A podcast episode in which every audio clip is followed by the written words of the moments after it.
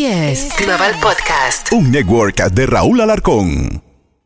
La primavera llegó y eso significa limpieza a tope. Ya sea que necesites comprar cositas de limpieza o cambiar tu ropa de invierno por ropa fresca, asegúrate de usar iBora para recuperar dinero por cada compra. Ahora mismo iBora ofrece a nuestros oyentes 5 dólares solo por descargar usando el código La Música cuando te registras. Simplemente ve al App Store o Google Play Store y descarga la aplicación gratuita de iBora para empezar a ganar reembolsos. Usa el código La Música. Eso es I-B-O-T-T-A en Google Play o App Store y usa el código La Música.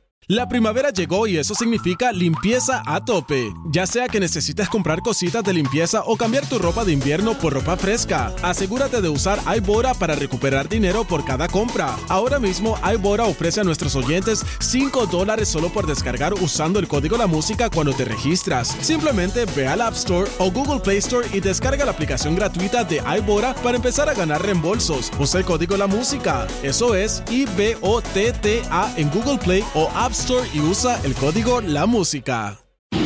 Si manejas por encima del límite de velocidad, hay muchos sonidos diferentes que puedes escuchar, como el sonido de tu auto chocando. De una forma u otra, el exceso de velocidad no vale la pena. Pagado por Nizza. Se tenía que decir, se tenía que decir. El podcast. Se tenía que decir. Con el terrible. Hola, ¿qué tal? Muy, muy buen día donde quiera que estén escuchando. Soy su amigo el Terry. Y bueno, eh, los que nos escucharon en el episodio de la semana pasada estaban escuchando la conversación que teníamos con nuestro amigo el doctor Alfredo Jalife.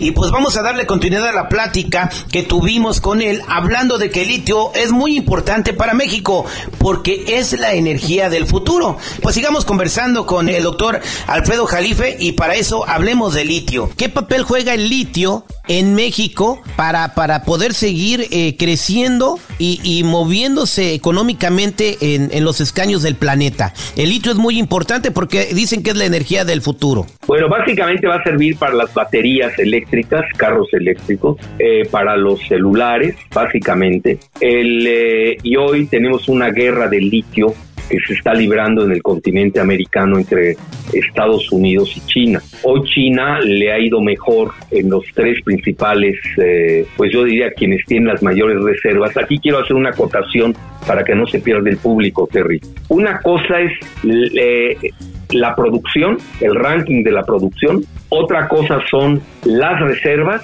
y otra cosa es tener el mayor depósito de litio. Son tres cosas que hay que saber hacer el ranking. En reservas a nivel mundial, casi el 60%, si no el 70%, porque hay mucha variación en las apreciaciones, las ostenta y detenta Bolivia, luego viene Argentina y luego Chile.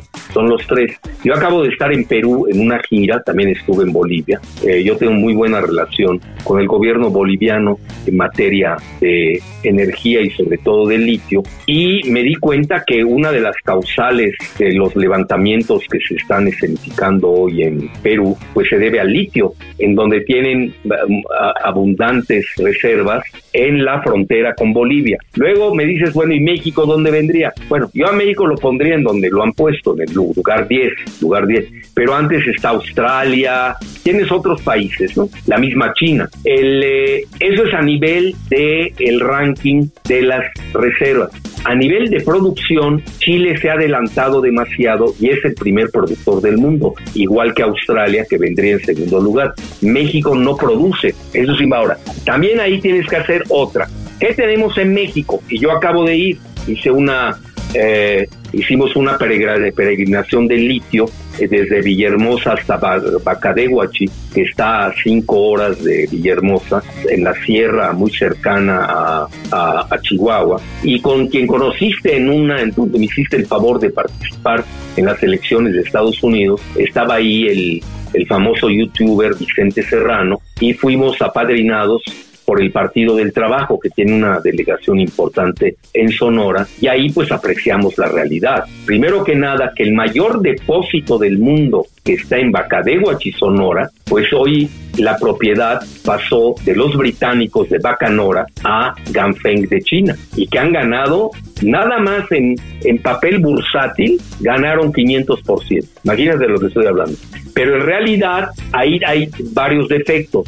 Uno, que no es propiedad del Estado mexicano, es de los chinos. Yo no sé si el Estado mexicano quiera comprarlo o triangulado se vaya a hacer algo con una empresa estadounidense. Ahora lo que voy, eh, el, el litio que tenemos en Sonora está en arcilla, no es como el litio que está al aire libre y se evapora en la región de Bolivia, de Argentina y de Chile. Entonces es más fácil la extracción directa en los salares, así se les conoce, que ya por ejemplo Bolivia acaba de hacer un acuerdo con los chinos, ¿eh? porque tienen la tecnología y tienen los capitales, fíjate qué importante, y en México pues no tenemos ni el capital y además en arcilla y es más difícil su extracción geológica. Eso hay que decirlo bien. Ahora, yo no perdería de vista el plan Sonora, que todo ya lo he pedido y todavía no me lo dan. Espero que me lo entreguen alguno de estos días. Eh, eh, donde se ha dejado entrever que existe un hub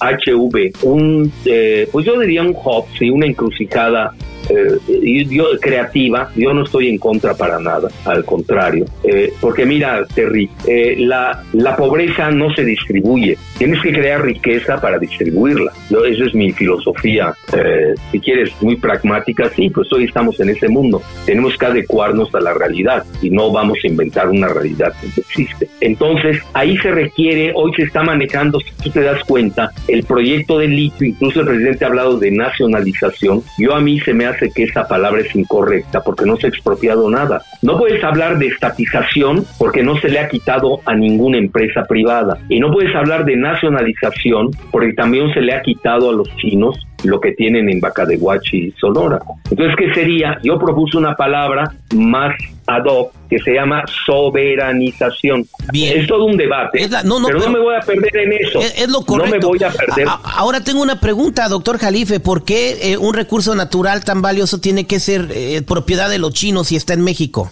Porque lo entregaron Videgaray y Peña y, y Delfonso Guajardo. Y ahora lo estaba entregando la anterior secretaria de Economía, que tengo entendido que esa fue la razón de su expulsión de la Secretaría de Economía. Estaban haciendo acuerdos con la banca Rothschild, con George Soros y con Albright Stonebridge del Partido Demócrata. Pura joyita. Albright, el apellido de la secretaria de Estado, Albright. E, e, exactamente, pura Stonebridge es la empresa del Partido Demócrata, a grado tal que Roberta Jacobson, que fue embajadora de Estados Unidos en México, iba a ser secretaria de Economía del gobierno de Sonora. ¿Escuchaste bien lo que te dije? Sí, increíble.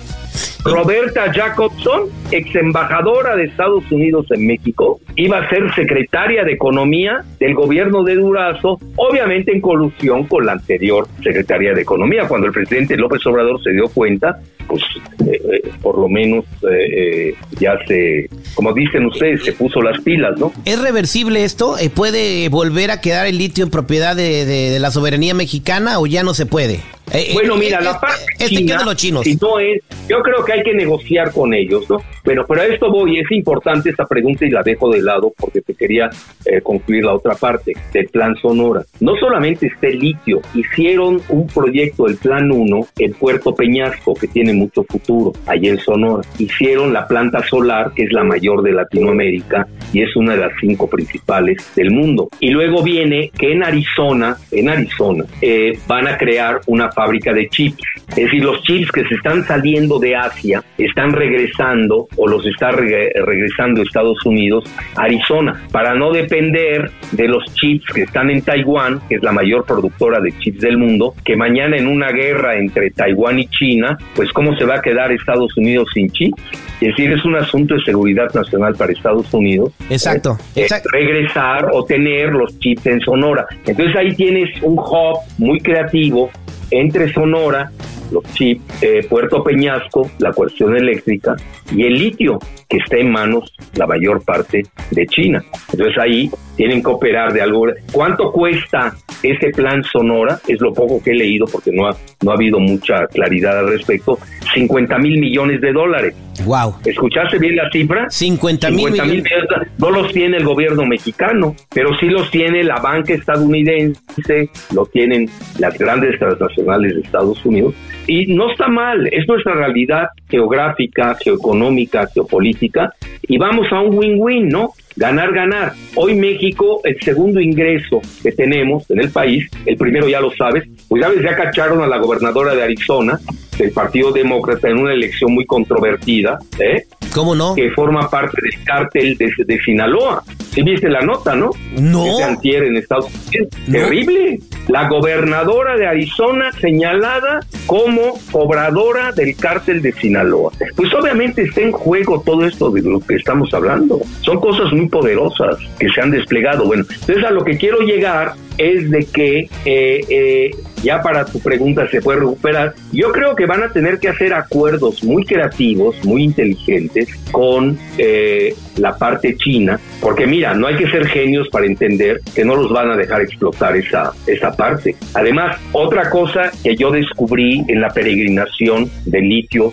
que realicé con los que ya te dije, una delegación del Partido del Trabajo y con Víctor Serrano, el famoso youtuber. No hay agua, necesitas agua. Y vi cómo me jalas de la costa del Pacífico el agua hasta eh, Bacadehuach. Pues es que hacer un acueducto, no hay de otra manera. Es decir, el problema del norte de México es el agua. Ahorita, por ejemplo, era una de las trabas precisamente para la implantación de Tesla en Nuevo León, que no tiene agua, padece estrés hidráulico. Exactamente, y dijo el presidente de México que iba a... te contesté, entonces yo creo que tiene que ser un acuerdo transfronterizo. Hoy cada día vamos a vivir más la transfronterización de México y Estados Unidos, que nos beneficia a ambas partes yo creo que debe ser algo muy creativo. Y más en esta época, yo soy una persona que tiene una postura, eh, ojo con lo que voy a decir, no, no soy eh, anti-China, yo soy anti-partido comunista chino y la idea que tiene Xi Jinping del sueño chino de, globalizar el mundo y tener un emperador en cada país, o sea, no,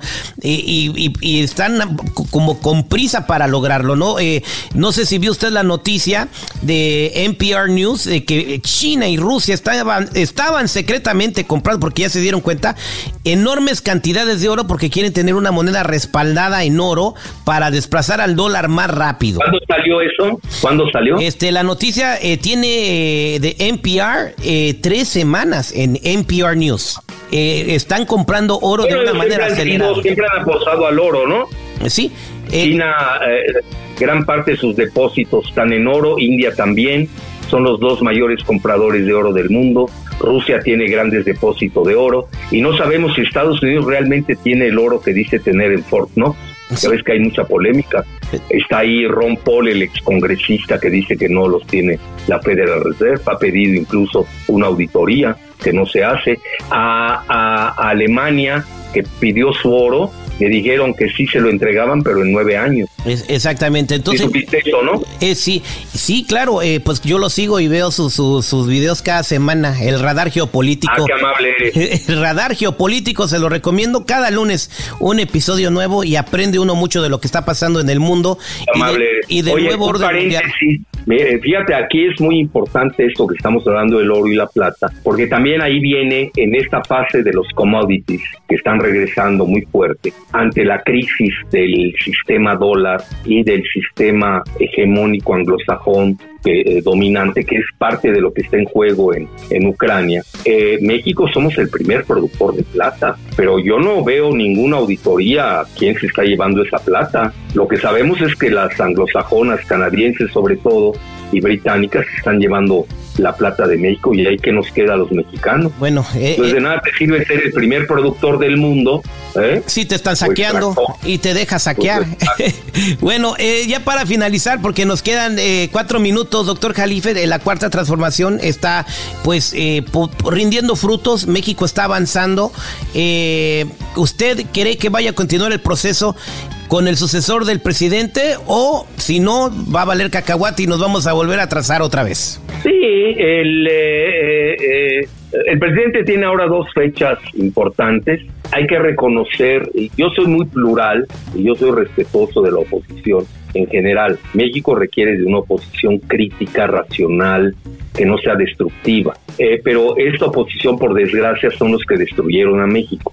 Yo creo que requiere de otra, otro tipo de, oposición, no los privilegiados del viejo régimen que quieren regresar con un discurso revolucionario. Hay gente que lo cree. Entonces, el, eh, eh, tiene dos fechas importantes, el 18 de marzo, eh, donde como decimos eh, vulgarmente tiene que echar el resto al presidente, demostrar que sí tiene músculo, que los 100 mil que asistieron a la manifestación del domingo, que hay que tomar en cuenta, sobre todo en los puntos creíbles, si es que los existiesen, sus agravios. Yo realmente, mira, antes de fundar Morena, yo fui muy crítico del IFE y del INE. Entonces a mí es muy difícil que me... Pues yo conozco cómo se ha manejado el IFE y el INE.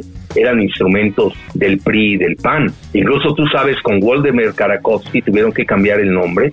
Acabaron eh, el software del IFE en ese momento. Acabó en manos de Choice Point, una empresa de Florida. Ahí lo puedes buscar, Choice Point. Eh, lo escribió Greg Palas del rotativo de The Guardian. Y acabó en manos del FBI. ¿Por qué? Porque el cuñado de Waldemar Karakowski, pues era nada menos que el dueño de Bacardi, de Ron Bacardi en Florida, que ha sido acusada de colaborar con la CIA. No lo digo yo, lo ha publicado Renaud Voltaire en Francia. Entonces, eh, eh, deja mucho que desear que esa sea la oposición, eh, que estén defendiendo lo indefendible. Entonces deseamos una oposición mejor, sagaz, crítica, es necesaria. No puede haber un país sin que te... Yo formé parte de la oposición 40 años y nunca tuvimos respeto de parte del PREAN. A mí me persiguieron que para qué te cuento. No acabaría, me, estaría 10 días para contártelo. Pero a lo que quiero llegar es de que tiene esa fecha clave el 18 de marzo, eh, hay que mostrar el nacionalismo mexicano en todo su esplendor, y luego tiene dos fechas más, el primer domingo de junio, donde se dan las elecciones en Coahuila, que por desgracia ahí las disensiones internas en la 4T le van a dar el triunfo a, la oposición o a la permanencia del PRI que no acaba ese moreirato que lleva siglos. Y en Edomex que es la joya de la corona porque tú sabes allí está la mayor densidad electoral de todo México y ahí sí va a marcar la pauta de lo que va a ser el 24 y luego inmediatamente después la segunda semana de junio Morena eh, eh, va a decidir quién va a ser su corcholata, como le llaman, ¿no? Entonces yo creo que son tres tiempos eh, muy importantes del presidente López Obrador, donde dependiendo, fíjate, del resultado de cada una, pues se, podré, eh, eh, se podrá saber cuál será la evolución de la 4T. Pues, yo sueño con que sea 5T. 5T, claro, continuar el trabajo que está haciendo el presidente de la misma manera, ¿no? Anular la corrupción poco a poco combatiendo el crimen organizado. Gracias por dejar su marca, gracias por dejarnos aprender de usted. Que Dios lo bendiga. Claro, a la orden, encantado. Suerte. Esto fue Se tenía que decir, se tenía que decir el podcast. Se tenía que decir con el terrible.